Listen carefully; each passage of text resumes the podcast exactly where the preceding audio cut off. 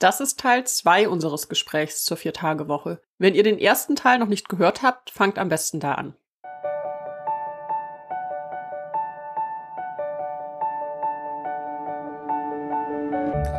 Wer bestimmt, wie du arbeitest? Wer bestimmt, was wir produzieren? Democratize Work, der Podcast zum Thema Demokratie und Arbeit.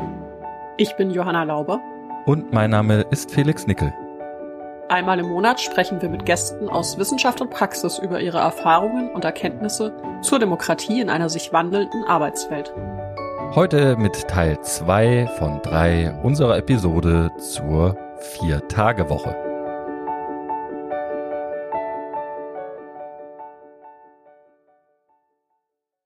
Ja, hallo und willkommen zurück. Schön, dass ihr wieder dabei seid hier bei Democratize Work. Das ist unser zweiter Teil des Gesprächs mit Sophie Jenicke, Ressortleiterin in der Tarifabteilung beim Vorstand der IG Metall mit dem Schwerpunkt Arbeitszeit. Und auch bei uns ist Philipp Frei, wissenschaftlicher Mitarbeiter am Institut für Technikfolgenabschätzung und Systemanalyse ITAS des Karlsruher Institut für Technologie.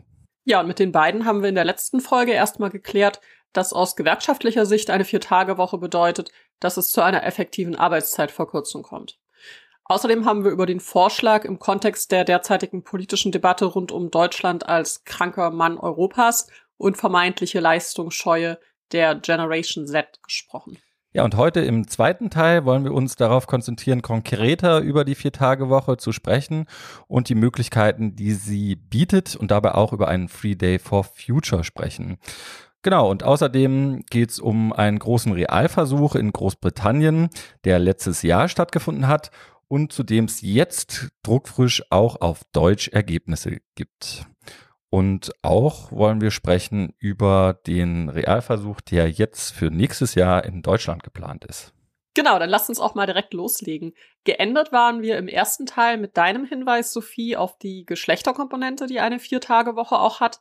Sprich, gemeint war da das Problem ungleich verteilter Sorge- und Reproduktionsarbeit und dass die Viertagewoche eben dazu eine Lösung beitragen kann. Sophie, auf welche anderen Probleme kann die Vier-Tage-Woche deiner Meinung nach sonst noch eine Antwort sein? Also ich glaube, Arbeitszeitverkürzung hat ja tatsächlich ganz viele verschiedene Aspekte. Also wir diskutieren Arbeitszeitverkürzung und die Vier-Tage-Woche im Grunde aus mehreren Gründen.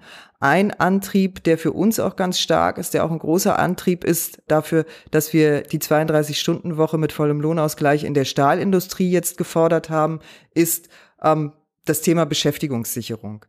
Jetzt streiten sich ja die Geister darüber, ob in der Transformation tatsächlich Arbeitsplätze verloren gehen werden auf so einem gesamtwirtschaftlichen äh, Level.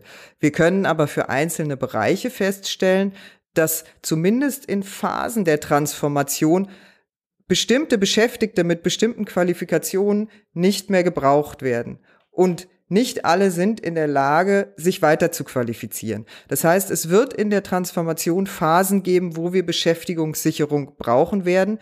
Und da ist Arbeitszeitverkürzung eben ein Mittel, Beschäftigung auf mehr Schultern zu verteilen und dadurch Arbeitslosigkeit zu verhindern und es auch einfach zu verhindern, dass Leute rausfallen, ja, und äh, dass Leute nicht mitgenommen werden in dieser Transformation. Ganz konkret in der Stahlindustrie ist es so, dass durch die Transformation hin zu grünem Stahl einfach viele Tätigkeiten in der Stahlindustrie wegfallen werden, die es heute noch gibt. Also Kokereien oder sowas, das braucht man nicht mehr, wenn Stahl in Elektroöfen äh, hergestellt wird. Das heißt, äh, wir rechnen schon damit, dass am Ende der Transformation zu grünem Stahl weniger Beschäftigte benötigt werden als heute. Das ist, wird sich nicht allein automatisch durch den demografischen Wandel lösen lassen.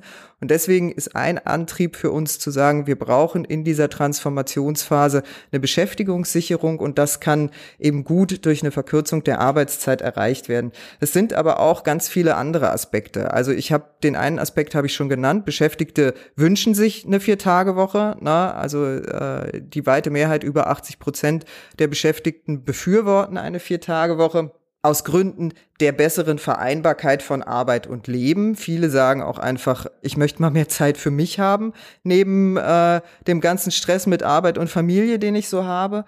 Es birgt, die Vier-Tage-Woche würde unserer Ansicht nach auch zumindest die Chance bieten, eine partnerschaftlichere Arbeitsaufteilung von Reproduktionsarbeit zu ermöglichen.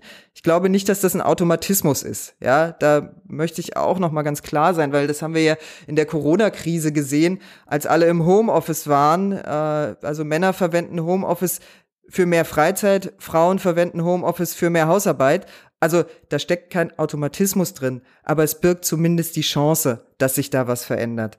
Außerdem glauben wir auch, dass eine Arbeitszeitverkürzung tatsächlich ein Beitrag gegen Fachkräftemangel sein kann. Das ist für viele immer ein bisschen überraschend. Wie soll denn eine Verkürzung der Arbeitszeit dazu beitragen, den Fachkräftemangel zu beseitigen? Was dahinter steckt, ist eben auch, dass wir sagen, wir brauchen ein neues Normal an Arbeitszeit und wir müssen insbesondere das ungenutzte Arbeitskräftepotenzial von Frauen, die ja oft unfreiwillig in Teilzeit sind, stärker nutzen. Also volkswirtschaftlich ist es im Grunde ein Skandal. Frauen sind in der Regel besser qualifiziert als Männer, aber arbeiten weniger. Das heißt, da gibt es viel ungenutztes Potenzial und äh, durch eine kurze Vollzeit für alle ist es vielleicht eher möglich, dieses Fachkräftepotenzial auch zu nutzen. Ja, und zu der großen Frage habe ich ja schon was gesagt. Wir brauchen, glaube ich, äh, Antworten auf die Transformation, die bei uns gerade stattfindet. Und vielleicht noch ein Aspekt dazu. Äh, wir glauben auch, dass eine Arbeitszeitverkürzung, eine Vier-Tage-Woche tatsächlich ein Beitrag äh, zum Klimaschutz sein kann. Einfach dadurch, also ganz schlicht, wenn Menschen einen Tag weniger in den Betrieb fahren äh, und die meisten Menschen fahren mit dem Auto in den Betrieb, weil es viel zu wenig öffentlichen Nahverkehr gibt, dann spart das immerhin einen Tag äh, CO2-Ausstoß im Pendelverkehr und die Beschäftigten haben auch noch weniger Stress und weniger Kosten und damit kann das durchaus auch einen Beitrag zum Klimaschutz darstellen, eine Verkürzung der Arbeitszeit. Ja, Klimaschutz ist ein gutes Stichwort. Philipp, du hast 2019 einen Free Day for Future gefordert und ja, beziehst dich da auch auf das Potenzial eines freien Tags für den Klimaschutz. Gibt es da noch mehr Vorteile, außer jetzt die Frage des Pendelns? Ja, also ähm, ich glaube, also zwei Dinge kann man unmittelbar nennen. Natürlich, wenn man jetzt wirklich ähm, äh, die Firma schließt für einen dritten Tag die Woche, also das Wochenende wirklich ausdehnt, das ist ja nicht überall möglich. In Krankenhäusern ähm, muss einfach Schicht gefahren werden am Wochenende. Ich glaube, in der Stahlproduktion ist es auch nicht ganz unproblematisch, wenn ähm, der Stahleimer komplett erkaltet ist und äh, dann man dann echt richtig Probleme hat, die Anlage wieder hochzufahren, wenn überhaupt. Ja, also genau, es gibt einfach Bereiche unserer Wirtschaft, die laufen eh durch. Also wenn wir uns mal auf Unternehmen beziehen, die wirklich für einen Tag zusätzlich die Woche schließen würden, komplett. Dann hat man es da natürlich auch mit einer Energieeinsparung vor Ort zu tun. Also ähm, das leuchtet in der fertigen Industrie, glaube ich, unmittelbar ein. Die ist halt sehr energieintensiv. Ne? Aber ähm, auch in, in Bürojobs, also die ganzen Rechner müssen ja laufen, das Gebäude wird ähm, ähm, höher geheizt im Winter, als wenn niemand drinne ist. Man hat Beleuchtung, Fahrstühle und so weiter. Also man hat direkte Energieeinsparungen, die daraus erfolgen, dass halt eben der Arbeitsprozess ein energieintensiver Prozess ist oft. Und dann ähm, gibt es noch indirekte Effekte auf ähm, das äh, Verhalten der Individuen, der Beschäftigten, weil Arbeitszeitverkürzungen, äh, so scheint es, ähm, einen nachhaltigeren Lebensstil ermöglichen können. Und äh, ich würde auch sa da sagen, es gibt ganz keinen ganz klaren Automatismus, aber so unterm Strich ähm, statistisch betrachtet stimmt's wohl. Ja? Und ähm, äh, ein Mechanismus, den ich da immer ganz gerne diskutiere, ist kompensatorischen Konsum. Also ich nehme dann immer mich. Also ähm, ich leide relativ akut unter Zeitarmut oft, ja, weil ich einfach viel zu tun habe und so wenn ich dann nach Hause komme, dann werfe ich mir halt eine Tiefkühlpizza in den Ofen. So, das ist aber sehr energieintensiv, weil die wird einmal quasi ähm, in der Fabrik gebacken, dann musst du eine durchgehende Kühlkette haben, weil mal angetaute Tiefkühlpizza macht keinen Spaß mehr. Dann kühlst du die noch bei dir zu Hause irgendwie drei Wochen, ja, also und da fließt Energie rein ohne Ende und dann wirfst du noch deinen Ofen an und ähm, heizt die von minus 18 Grad auf äh, 230 Grad hoch oder so, ja. Das ist ein, ein perfektes Beispiel für eine sehr energieintensive ein sehr energieintensives Produkt und ich nutze das eben, um meine Zeitarmut zu kompensieren. So, es wäre natürlich viel besser, wenn ich saisonal auf dem Wochenmarkt von lokalen ProduzentInnen einkaufen würde und das dann selbst verkochen würde und so, aber wer hat die Zeit? Ja? Und ähm, das gibt's auch noch in einer etwas anderen Form, also so kompensatorischen Luxuskonsum, der eher psychisch ähm, bedingt ist. Also wenn man so ähm, Leuten ähm, redet, die, die wirklich ein sehr intensives Arbeitsleben haben, dann hört man öfter, ja, aber den Urlaub, den brauchte ich einfach, weil ich habe doch so ein hartes Arbeitsleben. Und der Urlaub soll dann halt auch nicht irgendwie in den Alpen stattfinden oder um die Ecke, sondern der ist dann oft mit einer Flugreise verbunden und so weiter. Ja, und dann sagen die Leute auch, ja, ich weiß eigentlich nicht gut für die Umwelt und so, aber das habe ich mir doch verdient. Ja, und ähm, und da könnte man sich auch überlegen, okay, wenn wir mehr Freizeit hätten, bräuchten die Leute wirklich diese verschiedenen Formen kompensatorischen Konsums wirklich noch in diesem Maße. Aber das äh, viel Wichtigere scheint mir tatsächlich zu sein, dass Arbeitszeitverkürzungen wegweisen jenseits ähm, des Wirtschaftswachstums äh, unseren Arbeitsmarkt zu stabilisieren und auch unsere sozialen Sicherungssysteme zu stabilisieren, wenn die Produktivität weiter wächst. Also wenn man wenn man irgendwie einen Umgang finden will mit Automatisierung zum Beispiel, ja, dann ist die vorherrschende Strategie zu sagen, na ja, wenn wir halt produktiver werden, dann produzieren wir halt mehr und im Zweifel produzieren wir halt noch mal doppelt so viele Autos und, und, und so weiter. Ja. Und ähm, das war ja auch, was mit Industrie für Null ganz zentral eigentlich verbunden war, sozusagen. Da wird versucht, ähm, ähm, sich mehr Weltmarktanteile zu schnappen, ne, die Produktivität noch mal zu steigern und die, die Beschäftigung stabil zu halten, halt eben ähm, dadurch, dass man einfach mehr produziert. Und ich würde sagen, wir haben es eigentlich mit einer, also Klaus Dörre spricht immer von einer ökologisch-ökonomischen Zangenkrise. Ja. Also, dass wir das Problem haben, dass wenn wir unsere Arbeitsmärkte stabilisieren durch Wachstum, wir auf lange Sicht ähm, wahrscheinlich irgendwie unser, unsere ökologischen Grundlagen ruinieren, ja. Und das schlägt natürlich auf die Gesellschaft zurück, ja. Und gleichzeitig haben wir Probleme, Wege zu finden, wie wir unsere Emissionen drastisch reduzieren und gleichzeitig unseren Arbeitsmarkt äh, stabil halten. Und da finde ich, ist eben Arbeitszeitverkürzung ein total gutes Angebot. Man sagt, ja, klar, also Produktivitätssteigerungen sollten zu einem besseren Leben führen, aber vielleicht nicht in Form von einfach mehr materiellem Konsum, sondern mehr Zeitwohlstand. So. Und das scheint mir eigentlich ähm, der, der zentrale Aspekt von Arbeitszeitverkürzung ökologischer Frage. Philipp, du hast es gerade schon erwähnt, dass es eben kein Automatismus jetzt notwendig auch gibt, dass ein Mehrzeitwohlstand zu einem Rückgang von Konsum führt oder zu einer Veränderung von Konsum.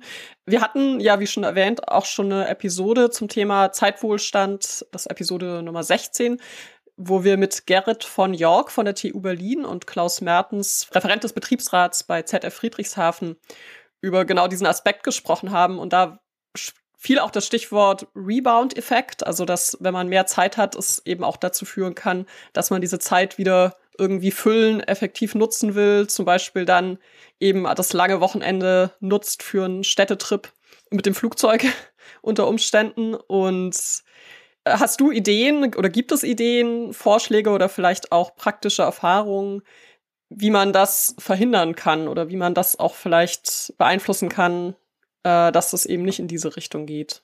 Hm. Das ist jetzt eine Frage, die hat mich seit 2019 ziemlich beschäftigt, weil auch jede, jede Journalist in, in einem Interview fragt das, ja. Und ich habe manchmal den Eindruck, da wird schon in der Wissenschaft und auch den Medien ähm, so ein bisschen von sich auf andere geschlossen und das eigene schlechte Gewissen auf den Rest ähm, der Bevölkerung projiziert, weil wenn man sich die Statistiken anschaut, also die Anteile der Bevölkerung, die mal schnell einen Städtetrip nach London irgendwie machen und rumjetten in der Welt, ist extrem klein, ja. Also die, also der überwiegende Teil der Bevölkerung fliegt gar nicht, ja. Oder und äh, der Rest sehr infrequent. Und dann gibt's eine kleine Schicht, ja, ähm, die fliegt extrem viel, ist sehr mobil und ich glaube, da sind JournalistInnen und WissenschaftlerInnen deutlich überrepräsentiert. Ja. Also da, das scheint mir so ein Teil der Debatte zu sein. Ja. Aber im Allgemeinen klar, wer sich mit Nachhaltigkeitswissenschaften befasst, weiß, Rebound-Effekte ist ein Riesending. Wir haben Effizienzgewinne zum Beispiel bei irgendwelchen Technologien und dafür wird einfach mehr konsumiert oder so. Ja. Und das frisst dann wieder diese Effizienzgewinne auf. Deswegen, das ist äh, überhaupt keine also illegitime Debatte, auch wenn ich manchmal den Eindruck habe, diese Fokussierung auf Rebound-Effekte führt auch zu so einer Art Defetismus in Nachhaltigkeitswissenschaften. Man,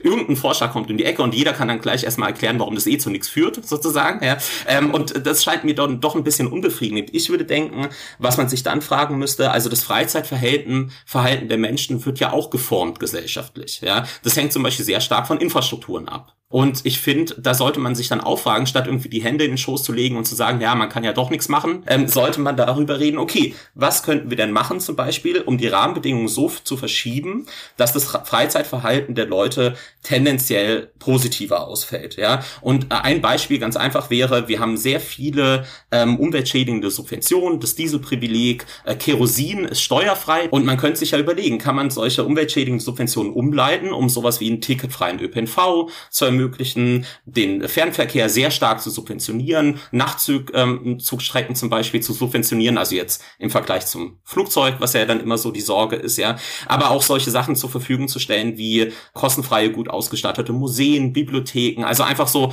eine Vorstellung von, es gibt eine öffentliche Infrastruktur, die ist äh, CO2-arm, und ähm, da werden alle Anreize geschaffen, dass die Leute das nutzen und alle Anreize, dass die Leute nicht den Planeten verbrennen. Und ähm, um zu schließen vielleicht noch, es gibt ähm, Satellitmessdaten zu anthropogenen CO2-Emissionen, also von Menschen verursachte CO2-Emissionen. Und was ich schon sehr bemerkenswert finde, ist, in Nordamerika und in Europa sind die Emissionen am Wochenende, die Emissionslevel, halb so hoch wie unter der Woche. Also ein Arbeitstag ist für die Umwelt doppelt so schlimm wie ein freier Tag, kann man so ungefähr sagen. Und das, obwohl ja eine Reihe von Betrieben weiterläuft, wie schon erwähnt, ne, am Wochenende. Also, und vor dem Hintergrund finde ich dann, okay, ist es gut, über Temporal Rebounds Effekt zu reden. Man sollte sich auf jeden Fall Gedanken machen, wie man das Freizeitverhalten der Menschen, wie man da andere Anreize setzen kann und es erleichtern kann, ähm, weniger CO2-intensiv zu leben. Aber unterm Strich kann man sagen, einfach faktisch, empirisch ist ein Tag frei erstmal besser. Ja, ich denke, diese Rebound-Debatte ist tatsächlich eine Wohlstandsdebatte, ja, und geht an der Realität der meisten Menschen vorbei, die sich für Arbeitszeitverkürzung einsetzen. Also ich nehme mal unsere Kolleginnen und Kollegen aus der Stahlbranche, die ja jetzt eine 32-Stunden-Woche mit Entgeltausgleich gefordert haben und die auch tatsächlich hinter dieser Forderung stehen, weil sie merken, dass das was mit ihrem eigenen Leben zu tun hat. Warum wollen die eine Arbeitszeitverkürzung? Die wollen nicht eine Arbeitszeitverkürzung, damit sie am Wochenende nach London oder Lissabon fliegen können, sondern die wollen eine Arbeitszeitverkürzung, weil sie sagen, ich schaff's neben der Schicht nicht mehr, mich mit meinen Freunden zu treffen. Ich bin Trainer im Fußballverein, ich schaff's nicht mehr, meine Mannschaft zu trainieren ich möchte mich gerne im Naturschutzverein bei mir an der Oder engagieren, ich habe aber keine Zeit dazu. Das heißt, im Grunde sind es ganz viele gesellschaftlich wichtige und sinnvolle Tätigkeiten, wo die Leute merken, sie haben einfach keine Zeit mehr dazu. Das sind Tätigkeiten, die ja auch tatsächlich unser Leben ausmachen und den Zusammenhalt in dieser Gesellschaft ausmachen. Also ehrenamtliche Tätigkeiten, Sportvereine, die jammern immer, dass sie keine Trainerinnen und Trainer mehr haben und stellen deswegen ihre Aktivitäten ein. Ja, wann sollen die Menschen das denn machen, wenn sie nur noch bei der Arbeit sind, ja. Und da gibt's ja dann immer diese Debatte, das ist auch mit 40 Stunden möglich. Also ich glaube, hier der äh, Kampeter hat ja mal gesagt, eine gute Vereinbarkeit äh, schaffe ich auch mit 40 Stunden. Also ich weiß nicht, wer sich um seine drei Kinder gekümmert hat. Äh, ich finde es schon mit einem Kind schwierig, mich ehrenamtlich noch zu engagieren. Also ich finde, das sind tatsächlich Luxusdebatten. Ja, die Menschen brauchen einfach mehr Zeit, weil es auf der Arbeit immer stressiger geworden ist und weil sie zu Recht sagen, es gibt viele Tätigkeiten in meinem Leben, die das Leben eben auch ausmachen und die gesellschaftlich wichtig, gut und notwendig sind. Mhm. Ja, wir sehen, wie immer, es werden auch immer Pappkameraden in Stellung gebracht, würde ich mal sagen, bei diesem ganzen Thema, um äh, von bestimmten Tatbeständen abzulenken. Lass uns doch mal konkret jetzt über die Vier-Tage-Woche sprechen. Und äh, damit würde ich gerne anfangen, indem wir mal über ja schon Pilotprojekte reden, die es schon gab. Und äh, Philipp, wir haben ja am Anfang gehört, du warst äh, oder bist äh, Research Affiliate bei Autonomy, diesem äh, unabhängigen linken Think Tank in Großbritannien. Und Letztes Jahr hat das bislang weltweit größte Pilotprojekt zur Vier-Tage-Woche dort stattgefunden, das eben auch wissenschaftlich begleitet wurde. Kannst du schon was über die Ergebnisse dieses Experiments sagen und, und was sind die wichtigsten Erkenntnisse? Ja, also äh, sehr gerne. Es ist auch eine ausführliche Auswertung erschienen. Ja, ähm, also nochmal kurz zu den Rahmenbedingungen von ähm, äh, diesem Experiment. Es haben um die 60 Unternehmen teilgenommen. Ähm, etwas unter 30.000 Beschäftigte waren davon betroffen. Es war auf einer freiwilligen Basis. Also die Unternehmen haben selbst gesagt, wir wollen das ausprobieren. Und ähm, das äh, harte Kriterium war, dass es wirklich eine, eine relevante Arbeitszeitverkürzung geben soll mit dem Zielbild 32-Stunden-Woche bei vollem Lohnausgleich. Und das haben dann diese Unternehmen für ein halbes Jahr ausprobiert, haben sich da erstmal ähm, ein paar Monate auch drauf vorbereitet. Das ist, glaube ich, ganz essentiell gewesen, auch für den Erfolg ähm, äh, dieses Pilotprojektes. Und man muss sagen, ähm, das war ein durchschlagender Erfolg. Also ich erinnere mich noch, wie, wie die Befragungen, also die Unternehmen wurden dann befragt, die Beschäftigten wurden befragt ähm, und äh, wie die Zahlen reinkamen. Und ähm, also die erste Reaktion war, also hätten wir die Zahlen gefälscht, wir wären nie so dreist geworden, sozusagen. Also es war so gut, ähm, die Ergebnisse, ja. Also wir waren selbst verblüfft. Ja. Und also ähm, man kann vielleicht festhalten, über 90 Prozent der Unternehmen, die eine Vier-Tage-Woche ausprobiert haben, wollen sie beibehalten, also weiterführen. Und 96 Prozent der Beschäftigten die sie ausprobiert haben, ähm, ebenfalls. Und das Krasse dabei ist, dabei war das zwar mit vollem Lohnausgleich, aber ohne Personalausgleich. Also und trotzdem fast 100 Prozent der Beschäftigten wollen bei einer Vier-Tage-Woche bleiben. Und also so ein paar ähm, objektivere Kennzahlen waren, ähm, die Kündigungsraten haben sich mehr als halbiert ähm, bei den teilnehmenden Unternehmen, also sind um 57 Prozent gesunken. Äh, die Krankentage sind um zwei Drittel gesunken, also was ja ähm, äh, dann auch wenig verwundert, dass wir gefunden haben, dass äh, Burnout-Symptome stark zurückgegangen sind. Die Leute haben berichtet, sie haben viel weniger Schlafprobleme, sie haben am Sonntag keine Angst, wieder auf Arbeit zu gehen, sondern freuen sich und so, ja. Also ähm, Vereinbarkeit von Familie und Beruf war deutlich äh, verbessert, ja. Auch solche Sachen wie, ähm, äh, dass man vielleicht auch einfach mal seinen Hobbys frönen kann. Also das war alles positiv, ja. Und auch auf der Seite der Unternehmen war es so, klar, sie profitieren von einer höheren Mitarbeiterinnenbindung, also äh, und einer höheren Attraktivität auch im Kampf um Fachkräfte, was heutzutage, glaube ich, ein starkes Argument ist. Weniger Krankentage ist natürlich auch gut für ein Unternehmen, ja. Dann gab es eine ganze Reihe von deutlichen Verbesserungen in der Arbeitsorganisation, ähm, worauf Sophia schon so, ähm, also ähm, kam vorhin. Also dass einfach ähm, Arbeitszeitverkürzungen auch ein super Weg sein können, äh, um die Produktivität zu steigern. Und die Unternehmen haben dann auch tatsächlich berichtet, dass sie sogar leicht ähm, steigende Umsätze realisiert haben und das, obwohl sie einen Tag weniger gearbeitet haben. Ja, also das ist ja schon bemerkenswert. Genau. Und also ähm, gerne noch Rückfragen, aber wer auch noch mal selbst reinlesen will, also die Studie ähm, wurde jetzt auch auf Deutsch übersetzt und ähm, wird jetzt äh, in der nahen Zukunft oder wenn der Podcast erscheint, ist es wahrscheinlich schon geschehen, auch auf Deutsch erscheinen bei der Rosa-Luxemburg-Stiftung. Das packen wir mal in die Show Notes. Ich würde gerne noch ergänzen zum Thema Modellprojekte und Modellversuche. Ähm, mhm. Es gab ja auch in Deutschland schon mal, naja, ich, ich glaube, es war nicht mal ein Versuch, aber es gab äh, ein großes Unternehmen, was viele Jahre die Vier-Tage-Woche realisiert hat. Das war VW. VW hat 1994 zur Beschäftigungssicherung die Vier-Tage-Woche eingeführt auf der Basis von 28 Stunden. Damit ist es gelungen, 30.000 Jobs zu sichern, äh, die auf der Kippe standen damals. Das heißt, äh, da waren deutlich mehr Beschäftigte dran beteiligt an der Vier-Tage-Woche, nämlich ungefähr, ich glaube, es waren 120.000 Beschäftigte, die dann in der Vier-Tage-Woche gearbeitet haben. Ähm, für uns ist natürlich auch interessant, welche äh, Lessons learned man daraus ziehen kann. Und äh, ich glaube, eine Lesson learned ist tatsächlich, äh, Arbeitszeitverkürzung ist äh, ein ideales Mittel zur Beschäftigungssicherung. Es gibt aber auch noch weitere Ergebnisse, die im Grunde auch das äh, nochmal untermauern, was jetzt in dem Großbritannien-Versuch rausgekommen ist. Nämlich äh, auch bei VW wurde damals festgestellt, dass die Qualität der Produkte gestiegen ist. Äh, natürlich wurde das zur Verbesserung der Arbeitsabläufe und äh, zur, ja, bei VW heißt das kontinuierlicher Verbesserungsprozess, also im Rahmen des kontinuierlichen Verbesserungsprozesses genutzt. Äh, und es gab tatsächlich auch äh, deutlich weniger Krankheitstage, nachdem die Vier-Tage-Woche da eingeführt worden ist. Also das vielleicht nur noch mal äh, zur Untermauerung äh, dieser Modellversuche, die es da gibt. Und äh, vielleicht auch noch eine Ergänzung. Auch in der Stahlindustrie arbeiten schon über 50 Prozent äh, in der 32 beziehungsweise 33 Stunden Woche. Das heißt, äh, auch da zeigt sich eigentlich, dass selbst in einem äh, Betrieb, der äh, im Grunde 24-7 laufen muss, eine Arbeitszeitverkürzung und eine Vier-Tage-Woche möglich sind, äh, ohne dass da irgendwas schief geht, sondern im Gegenteil, äh, die Menschen sind zufriedener, die Prozesse werden verbessert und die Beschäftigung ist gesichert. Mhm. Ja, Sophie, dann machen wir doch gleich mal mit dir weiter. Und zwar steht ja jetzt auch in Deutschland äh, so ein wissenschaftlich begleitetes äh, großes äh, Pilotprojekt an. Das soll ab Februar 2024 jetzt starten. Und Unternehmen können sich seit dem 1. September bewerben, dort teilzunehmen. Genau, die wissenschaftliche Begleitung der Studie macht die Universität Münster. Und du begleitest das Projekt als gewerkschaftliche Vertreterin in einem Beirat.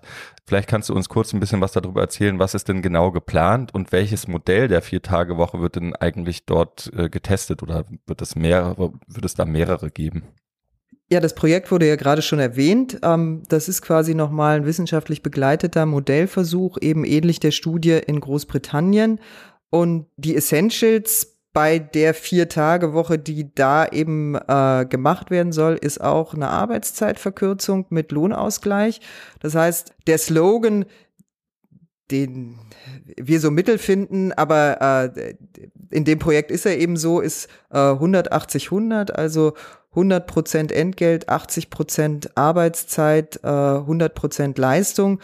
Weshalb ich da immer so ein bisschen zögerlich bin, ist, es geht ja nicht um die Leistung der einzelnen Beschäftigten. Na, das äh, habe ich ja vorhin auch schon gesagt. Es geht ja im Grunde darum, dass das Unternehmen äh, seine Produktivität dadurch steigern kann und nicht die einzelnen Beschäftigten. Das ist mir immer noch ganz wichtig, weil sonst so leicht der Zungenschlag da reinkommt, dass das einfach auf dem Rücken der Beschäftigten äh, ausgetragen wird, die dann mehr Stress auf der Arbeit haben. So ist es ja aber äh, zum Glück nicht.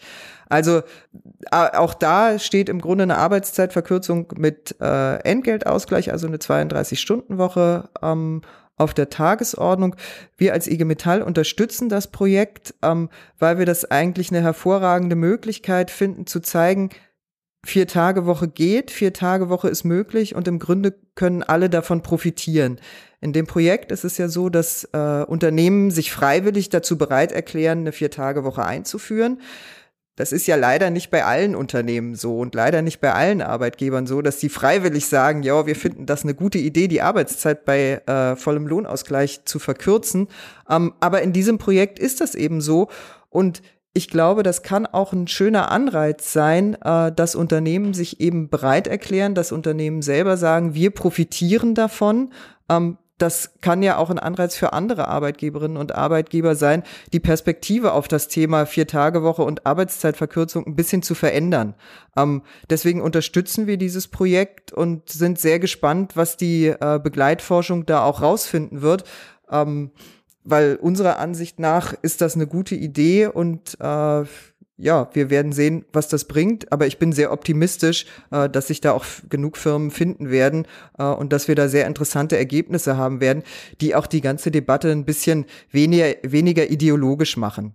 Ja, äh, das ist ja auch immer der Vorteil von so wissenschaftlicher Begleitforschung, dass man dann auf der Basis von Fakten reden kann und nicht auf der Basis äh, von wir fanden aber schon immer, dass Arbeitszeitverkürzung blöd ist oder so.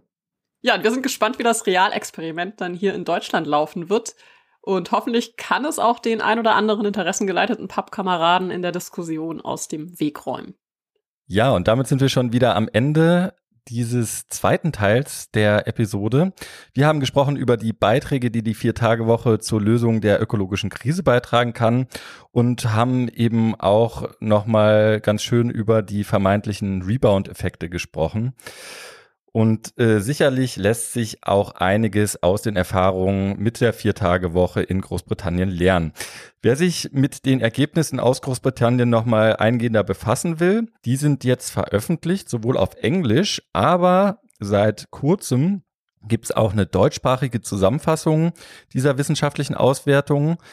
Und die ist erschienen bei der Rosa-Luxemburg-Stiftung und die haben wir natürlich in den Shownotes verlinkt, diese Zusammenfassung. Dazu schaut ihr am besten einfach wieder vorbei auf www.democratizework.de.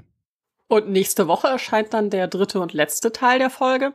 Da wollen wir uns nochmal mit einigen Kritiken der, an der Vier-Tage-Woche beschäftigen. Eine davon gibt es nicht eigentlich eine noch stärkere Spaltung in Kernbelegschaften, die eben gegebenenfalls durch Tarifabschlüsse von so einer Vier-Tage-Woche profitieren und outgesourcete Randbelegschaften, die davon dann am Ende gar nichts haben. Und abschließend stellen wir natürlich wie immer die Frage, wie kommen wir denn da jetzt eigentlich hin zur besseren Arbeitswelt mit Vier-Tage-Woche? Also nächste Woche wieder reinhören, auf Play drücken hier bei Democratize Work. Lasst uns auch gerne ein Abo da und wie immer erreicht ihr uns unter podcast.fnpa.eu oder auf Mastodon unter at democratizework at union.place. Macht's gut, bis nächste Woche. Ciao.